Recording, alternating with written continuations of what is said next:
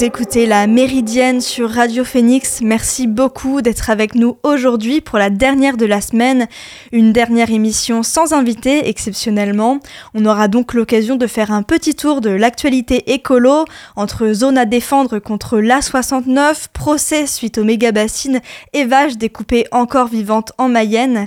Et dans cette même dynamique, on retrouvera Jules pour sa chronique sport et société. Il nous parlera des JO 2024, de l'aménagement d'un site de surf à Tahiti et bien sûr de tous les questionnements qu'un tel chantier suscite. Mais tout de suite une réaction un peu personnelle face aux annonces du président de la République de mardi soir. Réarmement, c'est le maître mot de la conférence de presse d'Emmanuel Macron, un réarmement qui se veut entre autres démographique, et ça, c'est la manifestation certaine d'une volonté de contrôle des corps dits féminins de la part du gouvernement.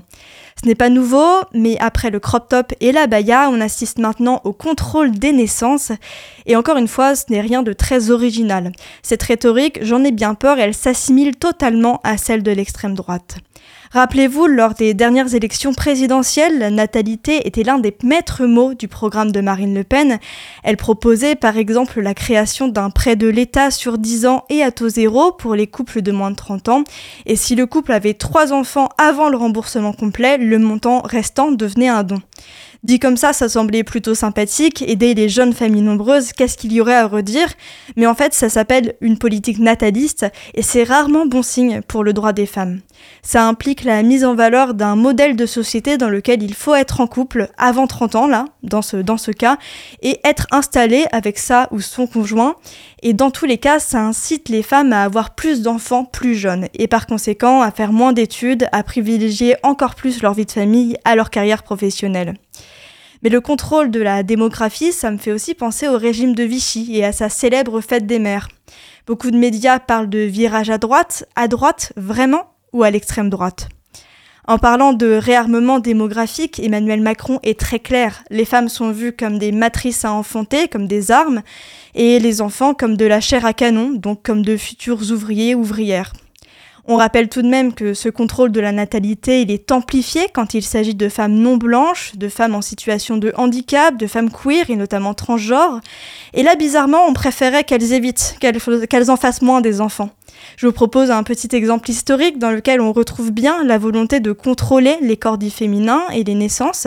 Ça se passe dans les années 1968 et 69 à La Réunion, donc une ancienne colonie française. On y recense des milliers d'avortements et de stérilisations non consenties qui sont pratiqués sur des femmes réunionnaises par des médecins français.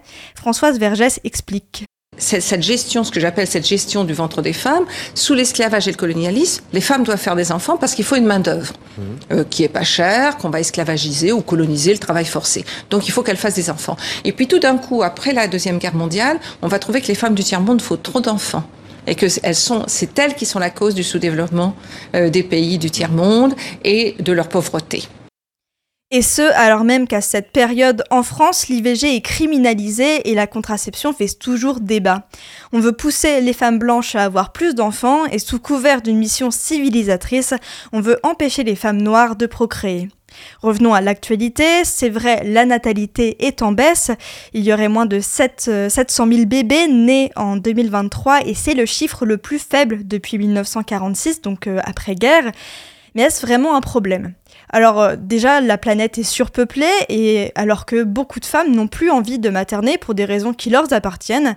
Et ce n'est pas un congé de naissance plus court de 6 mois, je le rappelle, qui va les faire changer d'avis, même s'il est mieux payé. Cette mesure qui remplace le congé parental qui pouvait s'étendre jusqu'à 3 ans, elle balaye totalement la réalité de l'accouchement, la difficulté du postpartum et des premiers temps avec des bébés. Le président de la République parle également de lutter contre l'infertilité, et ça, pourquoi pas? Ce n'est plus inciter à avoir des enfants, c'est donner la possibilité de le faire. Et c'est alors sur le corps des femmes, donc euh, sur les corps dits féminins, comme sujet et non comme objet qu'il faudrait se pencher.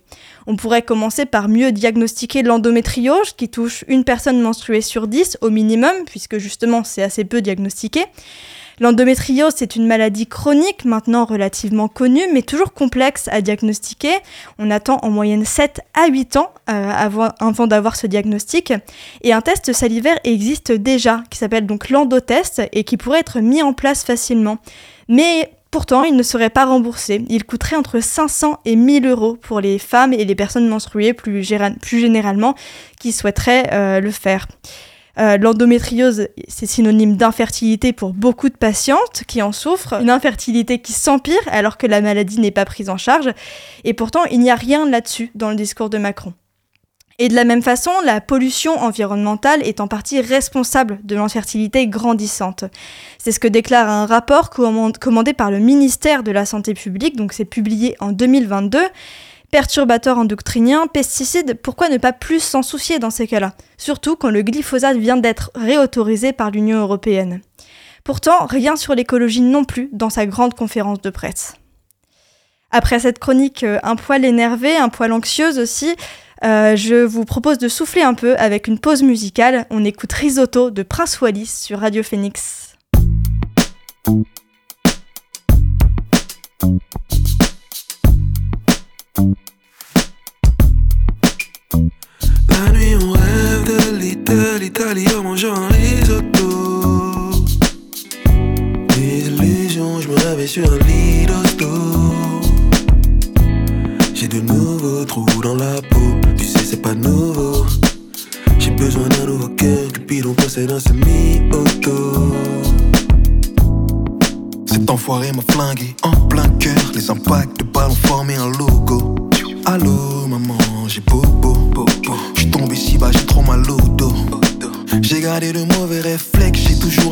Qui peut rafaler comme réflexe. C'est un pour les billets de banque, deux pour les billets de banque. J'aurais du coffret, elle veut la maison.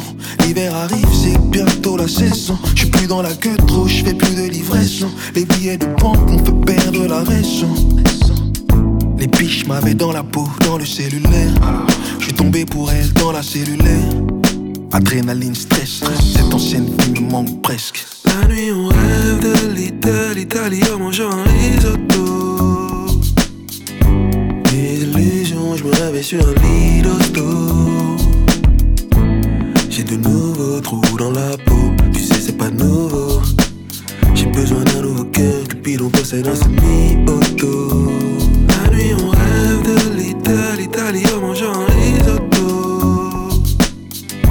Des illusions, je me réveille sur un lit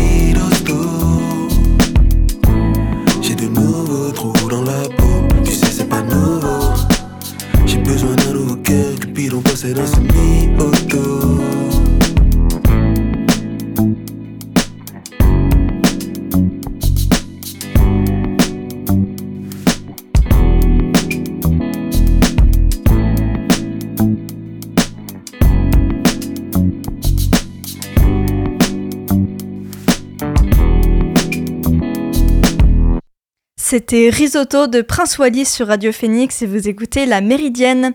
Et tout de suite, je vous propose une courte revue de presse écolo. On commence par un article du média Reporter à la ZAD contre l'A69, la menace d'une évacuation imminente, un papier d'Emmanuel Clévenot publié aujourd'hui. En effet, une ZAD, donc c'est une zone à défendre perdure à la Crème-Arbre. C'est le dernier espace boisé pas encore rasé lors du chantier, avec une quarantaine de militants et militantes sur les lieux. Mais celle-ci semble bel et bien éphémère et plutôt deux fois qu'une, puisque entre les hélicoptères et les pelotons de surveillance et d'intervention, l'évacuation semble bien très proche. L'article met en son centre le quotidien des activistes et leurs témoignages. On découvre un tiers-lieu créatif où les idées fourmillent, même dans des conditions météorologiques un peu complexes. Et voilà, c'est ce que propose l'article de Reporter et je vous conseille fortement d'aller le lire.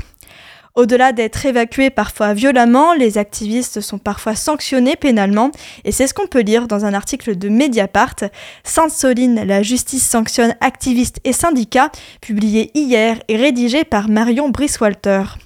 Neuf militants et militantes ont reçu des sanctions plus ou moins sévères hier au tribunal judiciaire de Niort.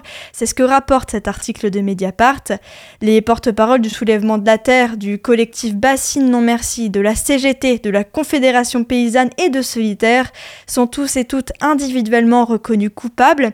Et pour, et pour trois d'entre eux, c'est 6 à 12 mois de prison en plus d'une interdiction de territoire pendant 3 ans. Pour les autres, c'est plutôt des amendes et surtout des menaces si ils et elles participaient de nouveau à des manifestations non autorisées.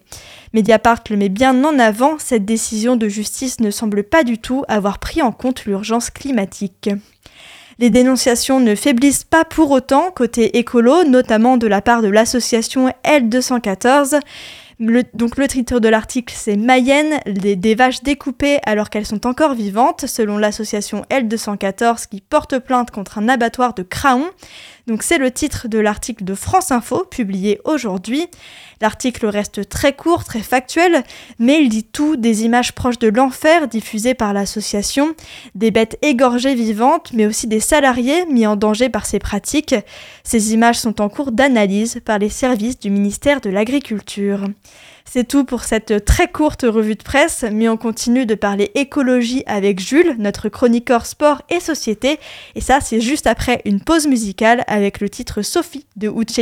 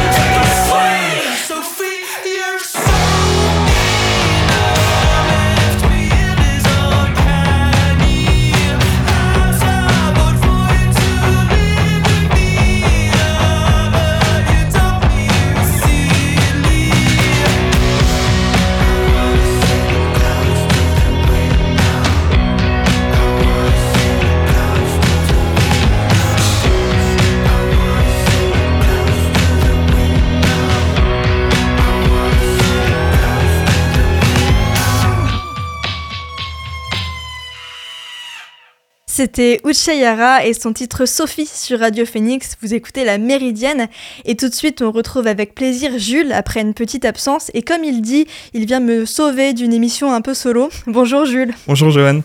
Aujourd'hui, tu vas nous parler de la polémique autour de l'aménagement d'un spot mythique de Tahiti dans le cadre des épreuves de surf des Jeux Olympiques 2024. Oui, on peut dire que c'est un projet qui a fait des vagues. Depuis plusieurs mois, de nombreuses voix s'élèvent contre ce qui pourrait être l'un des plus gros scandales écologiques liés aux JO.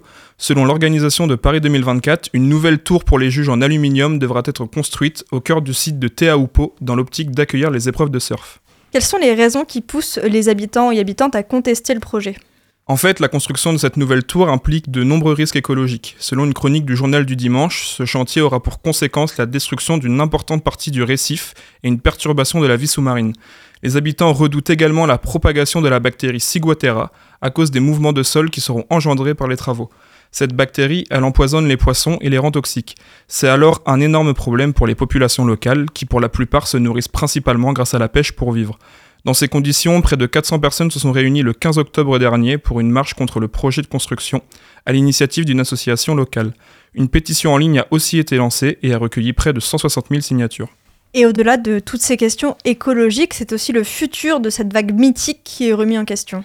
Cette vague, c'est clairement un mythe pour tous les surfeurs. Si le chantier de cette nouvelle tour arrivait à son terme, une déstabilisation durable du récif et un endommagement de la faille nécessaire à la formation de la vague seraient à prévoir. Tout cela pourrait donc entraîner une disparition de la vague de Teahupo. Outre l'aspect écologique, cette vague a aussi une place importante dans les rites des populations locales. Pratiquer le surf, c'est pour eux comme rencontrer la force spirituelle qui lie l'homme et l'océan. Et par rapport à ces épreuves de surf, à quoi servirait concrètement cette nouvelle tour en aluminium? Elle est simplement censée accueillir les juges qui noteront les surfeurs, mais aussi les caméras qui retransmettront les épreuves. Il faut savoir que depuis de nombreuses années, le site de Teahupo est habitué à recevoir des compétitions de surf. Quand elles ont lieu, la World Surf League utilise une tour en bois démontable qui est déjà présente au sein du site pour accueillir les juges. Mais pour les JO, ce n'est pas suffisant. Le comité d'organisation considère cette tour en bois non conforme aux normes de sécurité en vigueur. La nouvelle tour est donc pour eux nécessaire. Elle devrait faire près de 14 mètres de haut et contenir 3 étages. On y, on y retrouverait pardon, un local technique, climatisé pour les serveurs Internet et alimenté par un câble sous-marin, ainsi que des toilettes avec un système d'évacuation raccordé à une canalisation. Il est, tout de même il est tout de même important de préciser aussi le coût de cette construction. Il s'élève à 4,4 millions d'euros pour seulement 4 jours d'épreuve. Et Jules, quelles ont été les réactions de l'organisation olympique et des personnalités politiques après les mouvements de contestation? Dans ce contexte compliqué, la maire de Paris, Anne Hidalgo, a décidé de se déplacer en Polynésie française et à Tahiti. Officiellement, cette visite était prévue pour inspecter les, les, infrastructures des épreuves de surf, mais le 3 novembre dernier, le Parisien révèle que la visite du site s'est déroulée sans Anne Hidalgo, elle reconnaît dans le quotidien avoir décidé de reporter sa présence au vu du climat de tension sur place. On peut penser que la mairie de Paris n'a pas souhaité faire de vagues, bien que les populations locales étaient dans l'attente de réponses de sa part. De son côté, le comité d'organisation tente de justifier son projet. Il avance des raisons de sécurité, la tour en bois initiale n'étant plus aux normes. On vend aussi l'emplacement de cette nouvelle tour qui sera identique à celle de la précédente. Dans le même temps, un bureau d'études spécialisé en environnement marin a été missionné par le gouvernement polynésien qui est maître d'œuvre sur ce projet. Les travaux envisagés doivent donc respecter un strict cahier des charges environnementales. Lors d'une visite sur l'île en août dernier, le patron des Jeux Tony Estanguet avait assuré aux Tahitiens que Paris 2024 ne voulait pas dénaturer cet endroit, qui doit rester au plus près de ce qu'il était. À la suite de ces propos, les habitants avaient réagi par l'intermédiaire du surfeur tahitien Mataï Drolé. On ne dit pas non au JO, mais on dit non à la tour en aluminium. Le gouvernement avait dit que ce n'était pas à Teahupo de s'adapter au JO, mais au JO de s'adapter à Teahupo. On attend qu'il tienne parole, avait-il déclaré. Et dans toute cette histoire, est-ce qu'un abandon total du projet était envisageable? Pendant plusieurs semaines, de simples discussions et études ont eu lieu pour tenter d'éteindre l'incendie. Le président de la Polynésie française, Moete Brotherson, a lui poussé pour trouver un plan B sous la pression des, associations environnementales. Ce plan B était celui d'un autre spot, la plage de Papara, située à Taharu. Une seule chose était néanmoins actée, l'épreuve de surf ne sera pas déplacée dans l'Hexagone. L'Élysée tient à ce que les dom-toms soient associés à ces Jeux Olympiques. Les organisateurs expliquent alors que leur volonté était de poursuivre les discussions afin de trouver LA solution pour organiser les épreuves sur le site de Teahupo. Une des issues avancées était de réduire la taille et le poids de la nouvelle tour, puis de la fixer aux structures actuelles. Cela permettrait de ne pas faire de nouveaux forages dans la barrière de corail. Et le 17 novembre dernier, après de longues discussions, un accord a été trouvé entre les organisateuristes et le gouvernement polynésien. En effet, un accord sur une tour réduite a été conclu entre le gouvernement polynésien et Paris 2024. Le projet de construire une tour de 4 étages de 14 mètres de haut a donc été abandonné au profit d'une autre tour. Celle-ci sera toujours en aluminium, mais beaucoup plus sobre et fortement réduite en taille et en poids. Sa superficie sera, sera diminuée de 50 mètres carrés et son poids allégé de 5 tonnes. L'objectif était de revenir à la taille et au poids de l'ancienne tour en bois, soit 150 mètres carrés et 9 tonnes. Le coût financier sera aussi moins important. Cette réduction, elle permettra notamment de raccourcir la profondeur des forages des fondations et d'utiliser une barge avec un plus faible tirant d'eau pour les travaux. Par ailleurs, la nouvelle tour ne sera pas raccordée à l'eau potable et aux eaux usées, et une solution temporaire pour accéder à la fibre et à l'électricité sera adoptée. Le gouvernement polynésien et Paris 2024 expliquent avoir explique avoir pris en compte l'environnement exceptionnel du site et la bonne organisation des compétitions dans le respect des normes de sécurité pour aboutir à cet accord. C'est donc une petite victoire pour les habitants. On pensait à ce moment-là que la polémique sur la tour des juges n'allait pas faire plus de vagues à Teahupo, mais deux semaines plus tard, un incident survient sur le site. Le 1er décembre dernier, la barge prévue pour l'installation de la nouvelle tour a brisé du corail durant des essais techniques. Le président de la Polynésie française a donc décidé d'annuler tous les essais initialement programmés le lendemain en sa présence. Il a ensuite décidé de suspendre, les travaux qui devaient débuter le lundi 4 décembre. La directrice du site de Tahiti pour Paris 2024, Barbara Mantins-Nio, a reconnu l'incident du test technique, l'expliquant par une accessibilité difficile au site.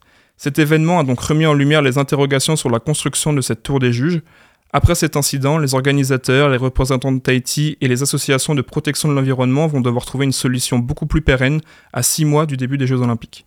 Merci beaucoup Jules pour cette chronique sport et société. Merci de venir me sauver en pleine émission solo. Avec grand plaisir. Vous écoutez La Méridienne sur Radio Phoenix. Dernière rubrique de l'émission aujourd'hui, et encore une fois, elle sera très courte, ma recommandation culturelle, eh bien c'est tout simplement le média Reporter dont j'ai parlé tout à l'heure lors de ma revue de presse, un média spécialisé dans toutes les questions écologiques qui ne sont pas assez euh, étudiées par certains grands médias, un média indépendant et en accès libre. La méridienne, c'est terminé pour aujourd'hui. Merci encore à Jules d'être intervenu aujourd'hui pour sa chronique. Merci à Nathan et à Lucas à la technique. Merci à Anaël d'avoir monté rapidement mon PAD. Et nous, on se revoit demain, ou plutôt même lundi, pour une nouvelle méridienne. En attendant, vous pouvez retrouver Elvire pour l'actualité culturelle dans la belle antenne. Rendez-vous à 18h sur Radio Phoenix.